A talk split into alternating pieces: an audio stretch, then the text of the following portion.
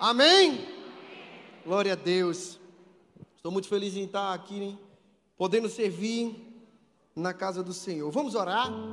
Pai, muito obrigado, Senhor, por esse dia, porque esse dia foi o dia que o Senhor fez e nós nos alegramos nele. Espírito Santo de Deus, derrama da tua graça na minha vida e me usa como um vaso de bênção, um vaso de transformação, renovação, cura e libertação na vida de cada um que está aqui em Paulista e no campus online, Pai. Em o nome de Jesus, que teu nome seja louvado e engrandecido no dia de hoje. Amém, amém e amém. Eu vou pedir só essa vez, só mais essa vez. Olhe para a pessoa que está do seu lado e diga assim: se eu fosse você, e aí? Agradou? Não fala não, em nome de Jesus.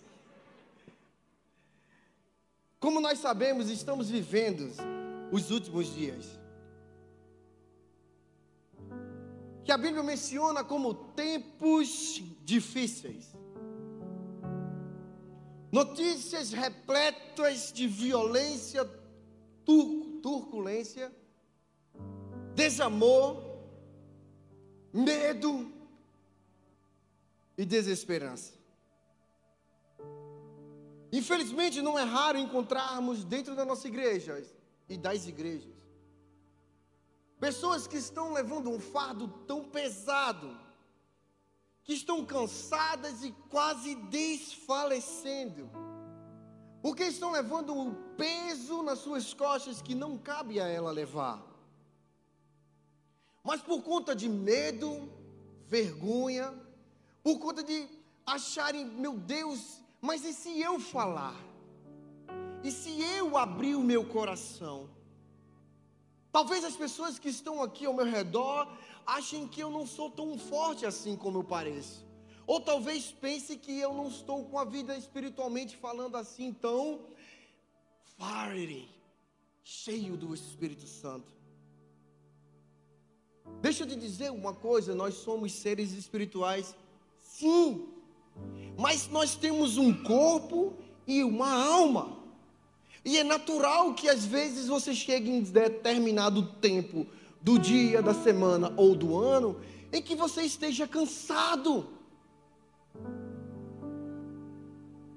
Deus nos fez assim, senão ninguém dormia.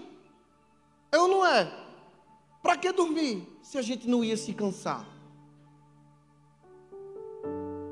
Mas Deus é tão bom que quando Jesus veio aqui na terra, ele teve empatia para conosco. Quando ele caminhou aqui, ele sabia que quando a gente andava muito, sentia dor no joelho, cansava.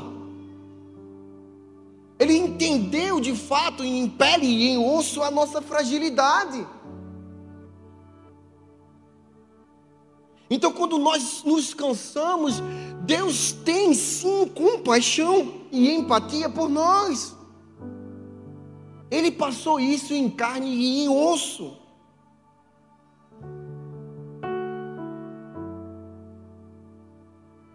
Jesus nos ensinou sobre empatia do eu original, eu não sou tão bom assim em grego não, irmão, me perdoa aí. Empatia, que significa paixão é sentir o que o outro sente, como se estivesse na mesma situação. É tentar compreender os sentimentos e emoções ligada no altruísmo. Amor, que, amor e interesse pelo próximo é a capacidade de se colocar no lugar do outro e ajudar as outras pessoas. A palavra de empatia não ocorre na Bíblia, mas as Escrituras se referem indiretamente a essa qualidade. Lá em 1 Pedro 38, ou 3,8, a palavra traduzida em grego, que significa compartilhar sentimentos, sofrer junto com o outro, ou ter compaixão. Vivemos num mundo egoísta, egocentrista em que a gente vive para nós e para nós e depois para nós de novo. Precisamos ser diferentes, agir de formas diferentes. Ser diferente e ser diferença no mundo.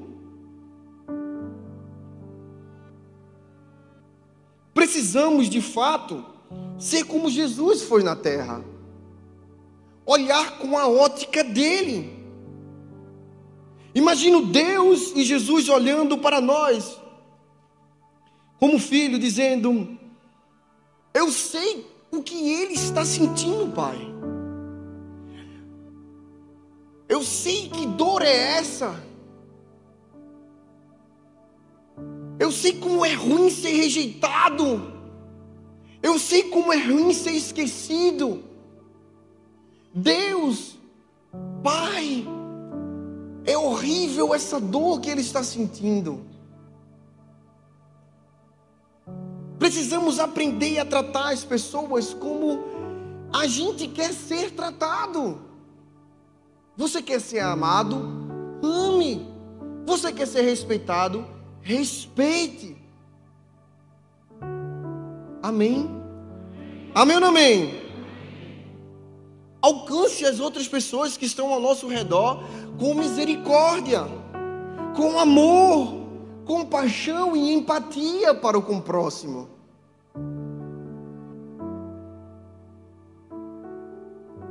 Eu quero contar uma história que um homem que vivia sobre influência de amigos.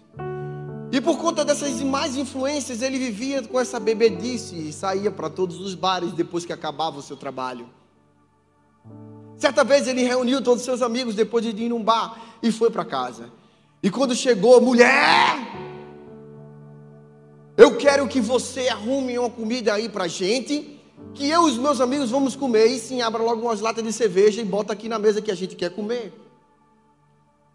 E aquele homem junto com os seus amigos, sentam à mesa e aquela mulher prontamente vai com toda compaixão, com todo amor e serve a eles. Seus amigos olham e ao observar aquela situação dizem assim: essa mulher tem algum problema. Porque mulher que a mulher ia reclamar nessa hora. E eu não ia. Ia dizer, tá doido. Tá doido, a porta tá ali, ó, e é serventia da casa. Mas enfim, aquela mulher tratou com amor e viu, e aqueles homens indagaram: por que você fez isso? Por que você, mesmo diante dessa situação, serviu a seu marido? E ela disse: a palavra de Deus nos diz de que quem faz isso, quem peca, quem se embriaga, quem faz essas coisas erradas, não herdarão o reino dos céus. Portanto, eu entendo que ele só vai ter essa vida. E por ele só ter essa vida, eu vou o tratar com amor. Porque eu sei qual o destino que ele tem. Então a minha posição é amá-lo. Seus amigos olharam um para o outro com vergonha e saíram daquela casa. E logo em seguida, seu marido entregou a vida a Jesus. Você pode celebrar. Aquela mulher entendia que o melhor exemplo que ela podia dar era o exemplo que Cristo nos deu, cuidando do seu marido com empatia.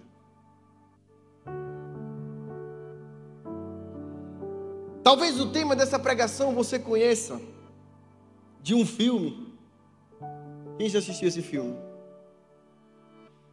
Se você não assistiu esse filme, esse filme, existe um filme que é até legal ele mostra dois casais que eles nunca se entendem. E por conta de algum acontecimento, um toma o corpo do outro. O homem vira a mulher e a mulher virou o homem. E eles começam a vivenciar o dia a dia um do outro. E começam a entender as limitações e os problemas de cada um que está passando. E eles começam a entender porque um está mais irritado, o outro não. Que ele poderia ajudar mais, ele não ajuda tanto. E porque ele se colocou e ela se colocou no lugar de fato deles,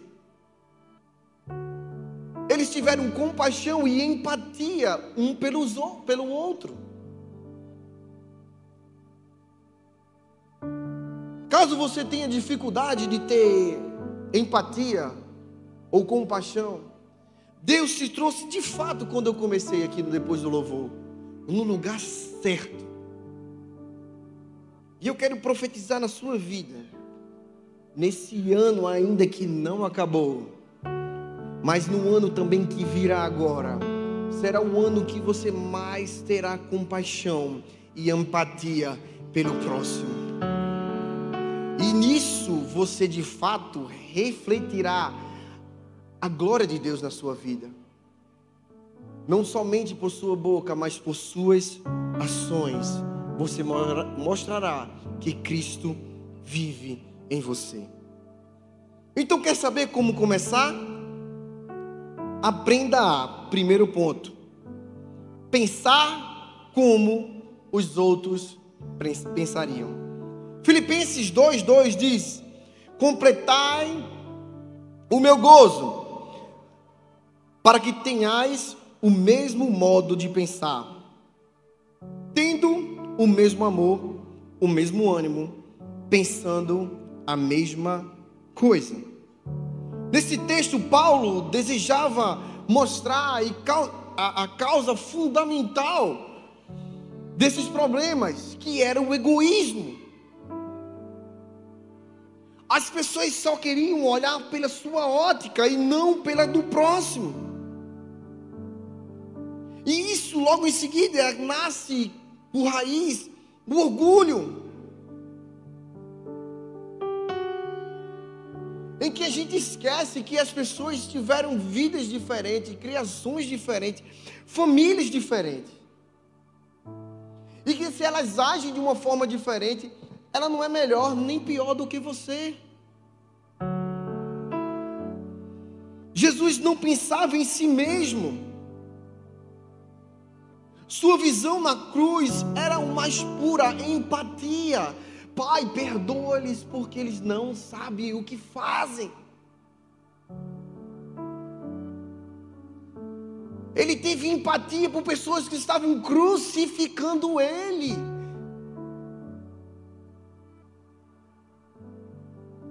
Isto é amor. Ele entendeu que ele tinha privilégios, mas ele abriu mão deles para que nós possamos ser livres, salvos e possamos ter a vida eterna. Ele abriu mão, pagou um alto preço, para que isso fosse nos dado de graça. E infelizmente, às vezes, por ser de graça, porque não existe nada de graça, alguém pagou alguma coisa. Se um dia você recebeu um presente aqui, foi de graça, foi ou não foi? Você não ganhou um presente? Foi de graça? Mas alguém pagou. E infelizmente, às vezes não damos o devido valor. Um repórter entrevistava um consultor famoso na área de recursos humanos, responsável pela colocação de várias pessoas em vários funcionários em grandes empresas e empresas renomadas. Quando o repórter lhe perguntou qual era o sucesso, o segredo do sucesso, de ele conseguir entregar e colocar pessoas certas em lugares certos. Então aquele consultor respondeu: se você deseja descobrir o verdadeiro caráter de um funcionário, não lhe dê responsabilidades, lhe dê privilégios. Sabe, muitas pessoas sabem lidar muito bem com grandes responsabilidades, desde que se ganhe um salário bom. Por mais puxado que seja o seu trabalho, se hoje chegasse para você e dissesse a você, vou pagar o dobro para você, você levaria mais tranquilo ou não levaria? Sim. Mas de fato, quando existe a questão de você ter privilégios na posição que você exerce, é onde mostra de fato qual é o seu caráter. Que se você está numa situação privilegiada do que dos demais, se você age com compaixão com as pessoas que estão ao seu redor, aí demonstra o seu caráter. Jesus, ele nos serviu. Ele, os, ele abdicou dos seus privilégios para promover o bem para os outros. Ele tinha o privilégio de ser Deus, imortal, intocável, para se tornar homem. Pó. Jesus entendeu isso. E isso, se você não consegue entender, ou se você não consegue praticar essa posição, se você tem alguma posição privilegiada no seu trabalho, na sua comunidade, você não faz nada, cuidado, porque isso revela o seu coração. Se você quer ser líder de célula, líder de ministério, líder sei lá o que na vida, porque você quer algum status, você quer ser reconhecido, revela o coração que não está de acordo com a palavra. Cuidado, porque o diabo, o Lúcifer, um anjo de luz, tinha privilégios e começou a achar que era melhor que Deus. Pense no relacionamento de Pedro com Jesus. Jesus começa a investir em Pedro. Durante três anos investiu na vida de Pedro.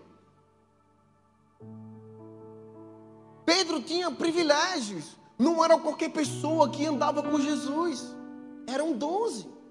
Alguns seguiam, mas a certa distância.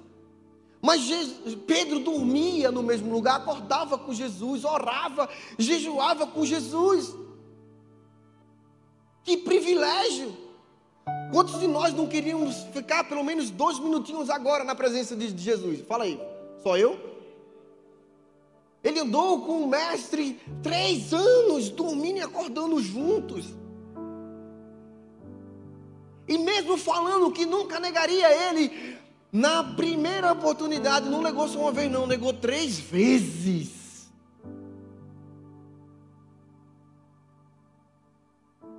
Por muito menos a gente pega um A, não pega. Por muito menos a gente exclui e bloqueia no Instagram, ou não é? É ou não é? Fala que é. Obrigado. Só que Jesus teve empatia para com Pedro. Jesus entendia a fragilidade humana, o medo, o medo de morrer, o medo de ser preso. Logo em seguida, Jesus fala em Marcos 16, 7: avise aos discípulos e a Pedro porque quando Jesus voltou, ele quis reunir todos, mas ele disse específico: avise os discípulos e a Pedro. Jesus tinha todos os motivos para ficar magoadinho, se fazer de vítima, miserável, me entregou. Como se falava no interior, infeliz das costas ocas. Que eu investi nessa alma de gato? Na primeira oportunidade, esse bicho me virou as costas.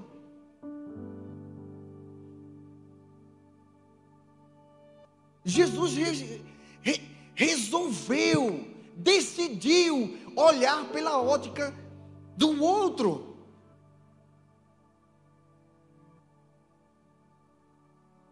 A gente precisa começar a olhar como Cristo nos olha e parar de julgar as pessoas e apontar o dedo. Eu amo essa parte porque eu tenho certeza. Se Judas tivesse esperado três dias, ele teria sido perdoado do mesmo jeito. E eu sei que isso te incomoda, porque eu sei que você não entende isso. Mas ele assim o faria, porque ele entenderia ele teria compaixão e não o condenaria para um fogo eterno por conta de um pecado.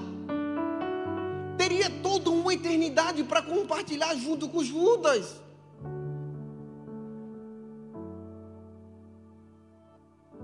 Carl Rogers disse assim: ser empático é ver o mundo com os olhos do outro e não ver o mundo refletindo nos olhos dele. Comece a entender.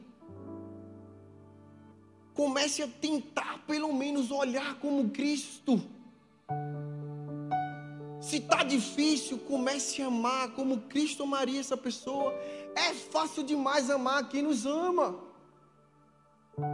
O negócio é amar quem está colocando a gente numa cruz.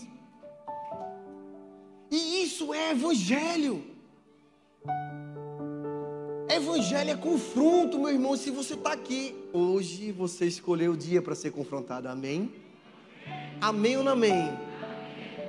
E eu quero te dizer, Deus está mais no confronto do que no conforto.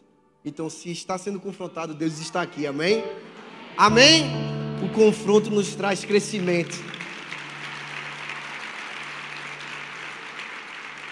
Segundo ponto, sentir como os outros sentiram. Romanos 12, 15. Alegrai-vos com os que se alegram, e chorai com os que choram. O apóstolo Paulo nos lembra que devemos nos colocar no lugar do outro. A comunhão cristã vai muito além do que um tapinha nas costas é se alegrar com os que se alegram e chorar com os que choram. É ter a humildade de ver que seu amigo está sofrendo e ir lá visitá-lo.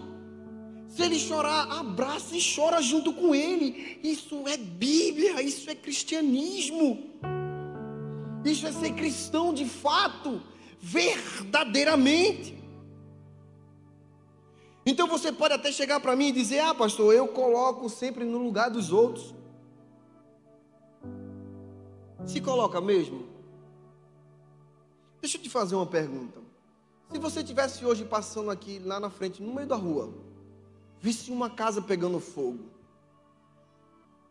no meio da rua, você ligaria para os bombeiros ou correria para pegar um balde e jogar água no fogo? Ter empatia vai muito mais do que observar e ligar. Quer ver? Nenhuma das viagens de Moody, América, da América para a Europa, ocorreu um incêndio em seu navio. E eu não sei de você, mas se você está num barco e o barco pega fogo, vai chegar em você. Em questão de tempo. Percebendo aquela situação, Moody corre e encontra uma fila de pessoas pegando balde e passando uma para o outra, para enfim tentar apagar aquele incêndio. Algumas pessoas chegaram para Moody por ele ser um missionário, o cara, e disse assim: Moody, vamos para aquele canto e vamos começar a orar. Pois você é um homem de Deus e Deus vai escutar a sua oração. E deixa eu te dizer antes de terminar: Oração tem poder sim, amém? Amém ou amém? Só que a fé sem obras é morta. E o que foi que ele disse? A gente vai orar, irmão, mas a gente vai orar aqui no meio da fila. Pega o balde.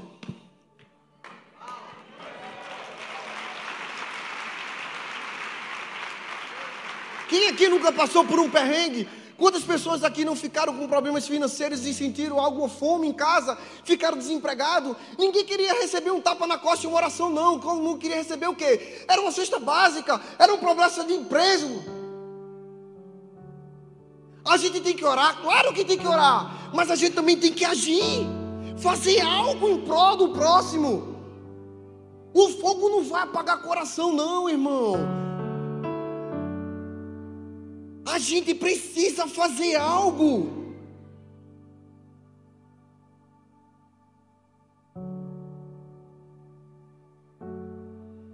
Em Hebreus 13, 3 diz: Lembra-vos lembra dos presos, como se estivéssemos presos com eles, e dos maltratados, como sendo os, os mesmos também no corpo. Essa palavra aqui é muito forte. Ele está dizendo como se a gente tivesse preso. Você ora por um presidiário, glória a Deus, mas ore como se você tivesse preso e não pudesse sair de lá. A qualquer momento você pode ser morto, pode haver uma rebelião e você ser esfaqueado. Ore por alguém que tem fome, como se você não tivesse comido o dia inteiro, ou quem sabe a semana. Muda ou não muda a perspectiva? É assim que Deus nos ensina a nos colocarmos no lugar do outro e sentir a dor do outro. Isso é interceder, é sentir a dor. É sentir o quanto é difícil passar uma noite sem comer, quanto mais alguns que às vezes ficam semanas.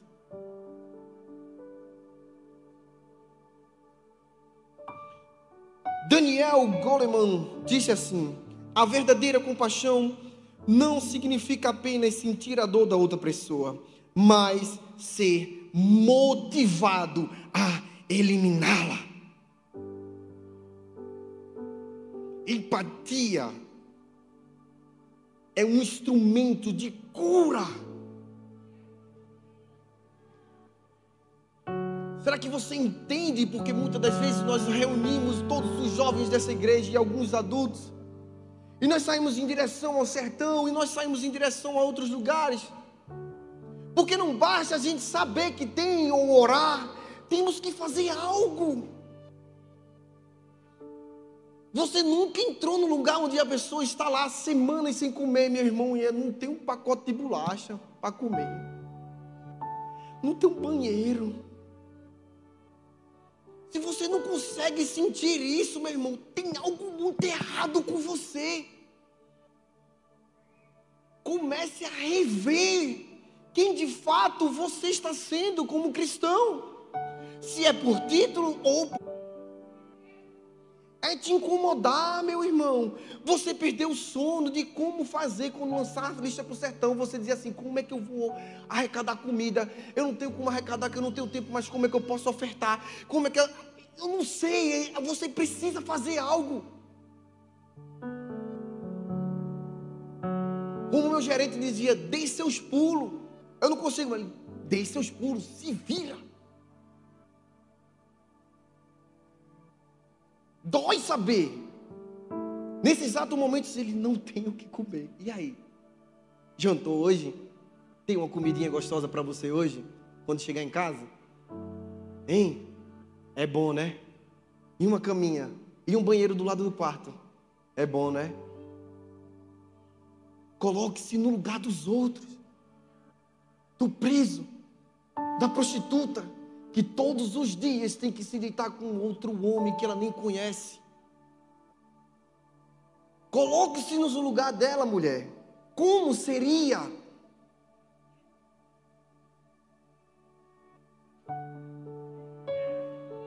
Terceiro ponto: fazer como os outros fariam. Mateus 7,12 nos diz: Portanto, tudo o que vós quereis que os homens vos façam, fazei-vos vós também a eles. Pois esta é a lei dos profetas. Às vezes eu brinco, quer rir, sorria.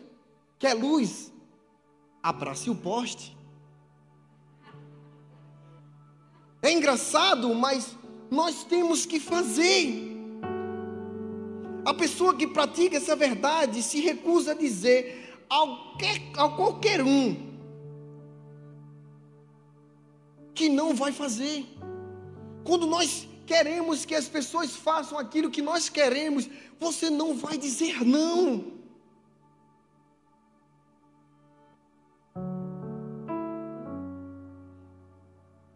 A prática dessa verdade também libera o amor de Deus em nossa vida e nos capacita a ajudar os outros, mesmo os que querem nos prejudicar.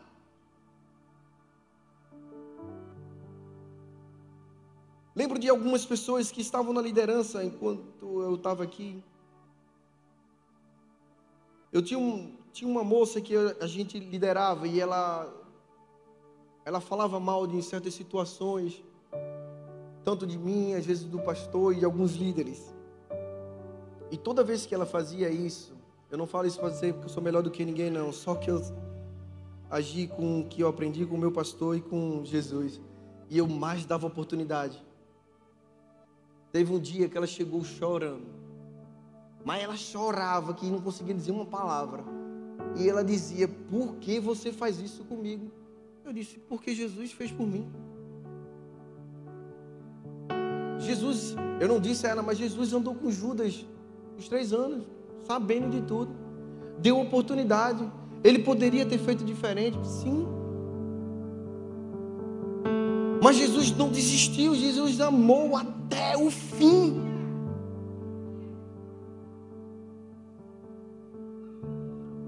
Importante que quando nós começamos a pagar essa verdade com um preço que é altíssimo,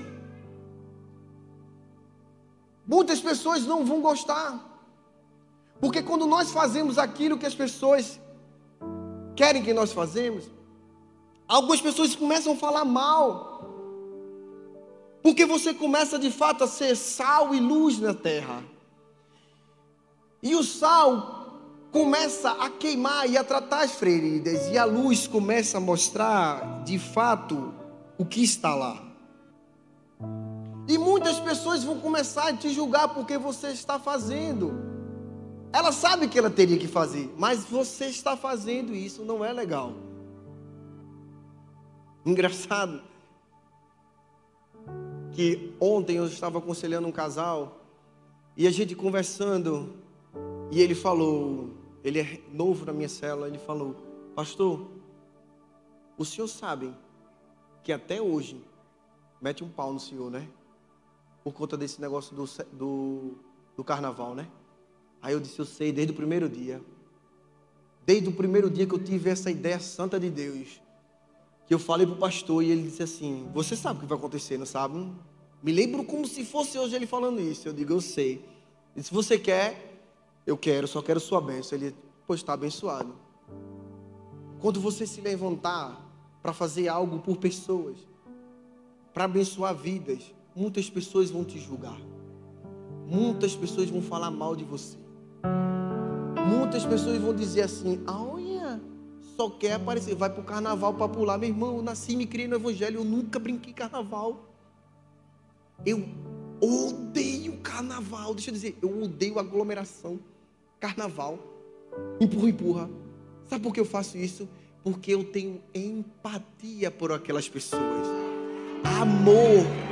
Aquelas pessoas estão indo para o inferno se alguém te disse que o pastor Gera está indo para pular carnaval, ei meu irmão, é mentira do capirota.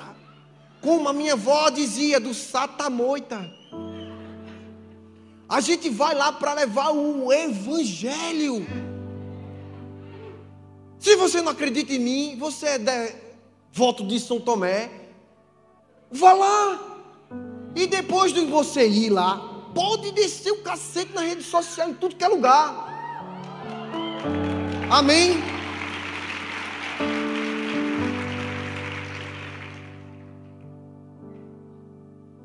Um crente perguntou em certa ocasião a Moody se precisava deixar o mundo para viver uma vida santa. Logo ele respondeu: Não!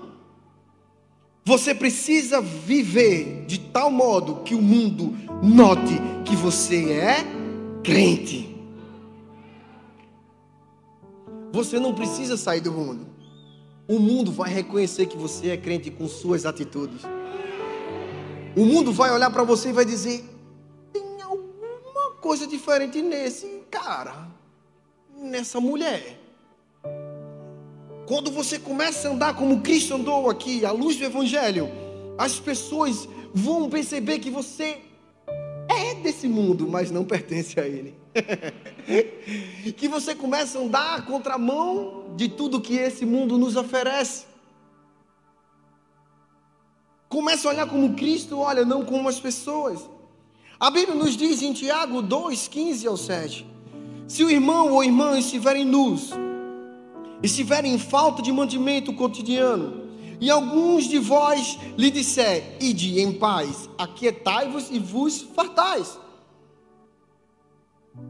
Mas não lhes der as coisas necessárias para o seu corpo, que proveito há nisso?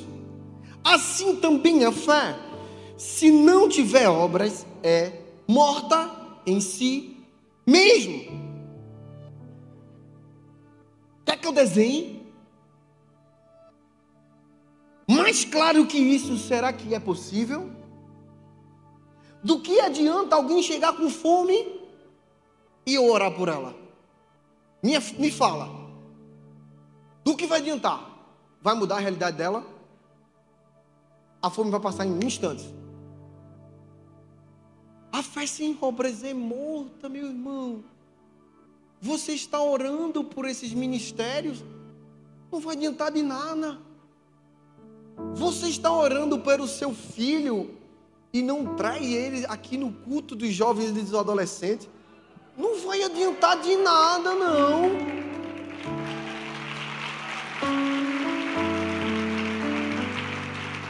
Quer que existe uma realidade de vida transformada no seu filho? Quer rir, tem que fazer rir. Quer luz? Abraça o poste. O culto dos jovens é uma vez no mês, o culto dos adolescentes é uma vez no mês.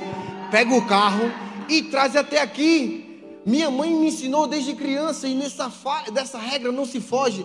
Eu nunca vi criança ter querer. Vai para onde eu quero, come o que eu quero e veste o que eu quero. Eu não nasci com essa ousadia. Até hoje, com 38 anos, eu abro a porta da geladeira da minha mãe e pergunto: Eu posso? Eu não me lembro da vez que eu sentei em uma mesa e perguntei: o que é que tem para comer? Tá doido? Perdeu o amor à vida. A minha mãe perguntar: o que é que você quer comer, filho? Eu não sei o que é isso. Às vezes que ela falou, minha gente, no carro, imagine, cinco filhos, quatro mulheres e eu, fora os agregados que tinha, os primos. Tudo dentro do carro gritando, minha mãe. Quem quer comer, tomar sorvete? Aí todo mundo, eu! E ela, e eu também. Só se toma e só se faz aquilo que nós, vocês, como pais. Amém? Amém ou não amém? Então traga seu filho adolescente para o estádio. Traga seu filho jovem para o Conecte. Depois não vai reclamar e dizer, pastor, dá um jeito aí, ele está na droga. Pastor, dá um jeito aí, ele está com 14 anos, a menina está com 14 anos e está com bucho pela boca. Traz para a casa do Senhor, ensina o caminho que ele deve andar e jamais ele se desviará dele. Amém? Amém ou não amém? Então vamos trabalhar, viu? Vamos trabalhar. Vamos pegar o carro, encher o tanque e trazer a bênção aqui. Amém? Amém ou amém? R.C. Sproul disse uma vez: Não podemos controlar o que os outros dizem a nosso respeito, ou o que fazem conosco, mas podemos controlar o que dizemos a respeito deles e o que fazemos com ele, eles. Pense nisso. Comece a fazer a sua parte. Mesmo que seja só você lutando com toda uma maré. Mas faça a sua parte. Ame como você nunca amou. Se coloque no lugar do outro. Comece a tentar entender por que daquelas reações e ações daquele próximo seu, seja seu chefe, seu marido, seu pai, sua mãe. Comece a entender como foi a criação. Comece a entender tudo, o porquê daquilo que acontece para ele, aconteceu para ele agir dessa forma com você. Por mais difícil que isso seja, é assim que Jesus nos olha. E se ele nos olha assim, nada mais, nada menos do que nossa obrigação de agir como tal. Quando isso acontece, nós recebemos a oportunidade de mostrar quem Cristo é através das nossas vidas. sem pregações, sem versículos bíblicos, mas com nossas ações de amor para o próximo. Ações transformam, ações curam, libertam. Amém? Amém ou não amém?